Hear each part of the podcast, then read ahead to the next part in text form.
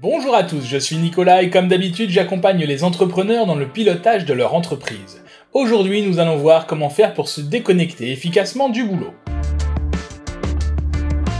Est-ce que vous êtes le genre de personne qui, une fois rentré à la maison, ne pouvait pas vous empêcher de penser à votre entreprise d'une façon ou d'une autre?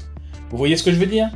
À vrai dire, pas la peine de me répondre, je sais déjà que ça vous parle, parce que je suis comme vous. Et ça n'a rien d'étonnant, 90% des entrepreneurs avec qui j'échange fonctionnent également de la même façon. De la mauvaise façon. C'est bien connu, quand on dirige une entreprise, on passe énormément de temps à travailler. Généralement les premiers arrivés au bureau, encore plus souvent les derniers à le quitter le soir. Et encore, on oublie de compter le temps de présence psychologique, là aussi très important, qui s'additionne au temps de présence physique. Mais si, vous savez, toutes les fois où vous n'êtes pas au bureau, à la maison, à la salle de sport, en balade en forêt ou lors du repas dominical chez belle maman, mais que votre esprit est occupé par des pensées liées à votre entreprise. Cela peut représenter, quand on est entrepreneur, jusqu'à près de 3 quarts de nos journées, et nuits incluses. Et encore, c'est encore pire au début d'un projet, que ce soit lié à la création de l'activité ou au lancement d'un nouveau produit ou service. Alors on est d'accord, ce phénomène est tout à fait normal.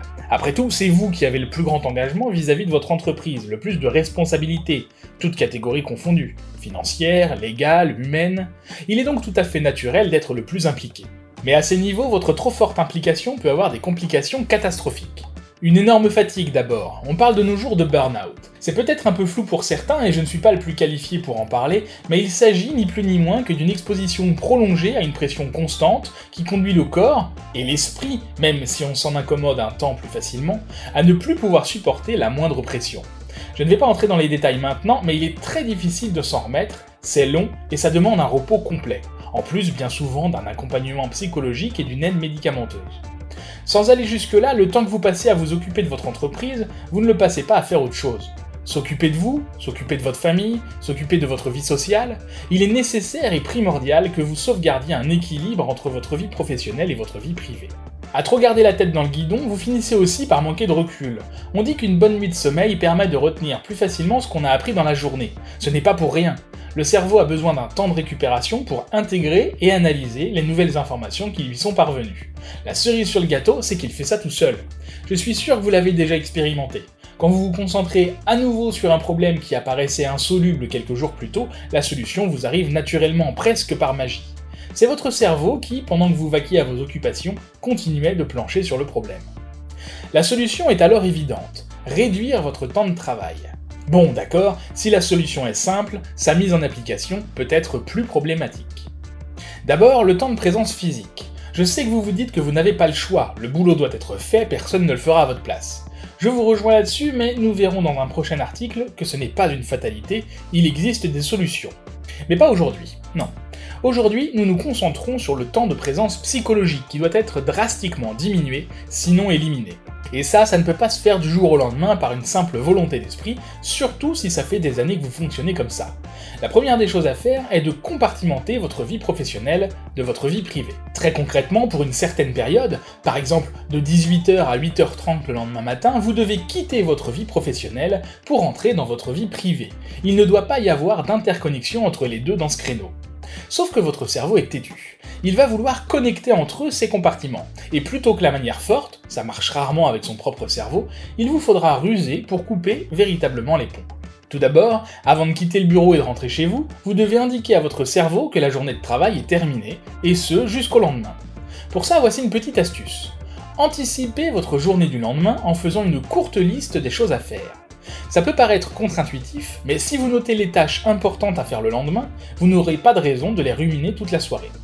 Attention toutefois, la liste doit être courte et réaliste. Je vous conseille de noter trois actions. Par exemple, répondre à un mail, préparer une réunion importante, travailler une heure sur un projet pour le dégrossir, appeler tel prospect pour lui présenter vos services. De cette manière, vous quittez votre bureau dans de bonnes conditions, l'esprit en paix. Ensuite, votre cerveau sera plus enclin à vous laisser profiter de votre soirée si vous mettez en place des routines de déconnexion. Le cerveau adore les routines. Elles peuvent mettre du temps à s'automatiser, près de 60 jours selon certaines études, mais une fois mises en place, ce sont elles qui alimentent la majeure partie de votre quotidien. Il s'agit ici de créer des moments qui vont conditionner votre cerveau à passer de l'état travail à l'état détente. Voici quelques exemples de routines à mettre en place. Si vous le pouvez, rentrez du travail à pied ou à vélo. Bon, d'accord, ce n'est pas accessible à tout le monde, mais pour les plus chanceux, c'est, je trouve, la méthode idéale pour faire la transition entre le travail et la vie privée. Pour ceux qui prennent les transports en commun, n'hésitez pas à lire un livre ou à écouter votre playlist préférée. Ça marche aussi avec les podcasts. C'est la méthode que j'utilisais quand je vivais à Paris. Tous les soirs, pendant mes trois quarts d'heure de métro sur le chemin du retour, je lisais, de préférence, un bon roman policier.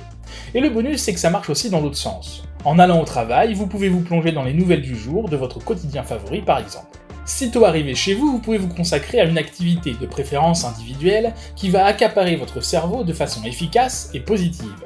Cela peut être du sport, de la méditation ou même de la cuisine si c'est votre passion. Ce qui est important ici, c'est d'instaurer un rituel qui marque la fin de la journée de travail. Enfin, cela peut paraître stupide, mais faire des activités qui vous plaisent seront d'autant plus bénéfiques pour vous et pour votre récupération de la journée de travail. Je me répète, mais là aussi on retrouve des grands classiques comme faire du sport, méditer ou cuisiner. Cela peut aussi être un moment cocooning devant la télé. Personnellement, je trouve les émissions comme Le meilleur pâtissier parfaites pour me déconnecter. Outre ma gourmandise avérée, je trouve le cadre et l'ambiance de ces émissions particulièrement rassurants. Après tout, c'est fait pour ça. Mais bon, si la pâtisserie ne vous dit rien, les programmes télé sont remplis d'émissions et ont pour but de vous débrancher le cerveau. À petite dose, ça ne fait pas de mal. Allez voir la liste des 10 films que chaque entrepreneur doit avoir vu au moins une fois dans sa vie. Je vous mets le lien en description. Évidemment, les moments passés en famille sont quelque chose qui devrait être assez efficace, sinon pour vous reposer, au moins pour vous déconnecter de votre journée de travail. Jouer, discuter, échanger, partager de bons moments, bref, profiter de vos proches est peut-être le meilleur moyen de maintenir votre attention loin du boulot. Et si vous pouvez sortir, voir du monde, vos amis, cela fonctionne aussi. Aussi fatigué que vous puissiez l'être, le fait d'envoyer son quotidien dans les cordes de temps en temps fait un bien fou. Et encore une fois, l'idée n'est pas nécessairement de vous reposer. Un dernier rituel que vous pouvez mettre en place, c'est la lecture avant de vous endormir. Pour moi, c'est LE rituel le plus important. Je trouve inconcevable de me coucher sans avoir lu au moins quelques minutes. C'est encore une fois très personnel, mais le fait de lire avant de m'endormir place mon cerveau dans un état de demi-sommeil où la réalité rejoint le rêve à travers la lecture. Évidemment, je ne saurais que trop vous conseiller de lire à ce moment de la journée de la fiction, et peu importe laquelle. Au moment où j'écris cet article, je termine tout juste le septième continent de Norman Django aux éditions Oniri. Toute jeune maison d'édition qui vient de naître à côté de chez moi, elle est spécialisée dans les littératures de l'imaginaire et plus particulièrement dans le steampunk, le polar d'imaginaire et la fantasy. Si ce type de lecture vous intéresse, je vous recommande chaudement d'aller jeter un œil sur leur catalogue. Mais revenons à nos moutons. Il va sans dire que pour que tous ces rituels fonctionnent, il faut vous déconnecter non seulement psychologiquement, mais aussi de manière très pratique de votre travail. En d'autres termes, n'allez pas checker vos mails, même 3 minutes. Une fois tous ces rituels mis en place, bon pas tous, mais ceux qui vous conviennent, vous aurez fait apparaître, comme par magie, du temps. Et oui, du temps.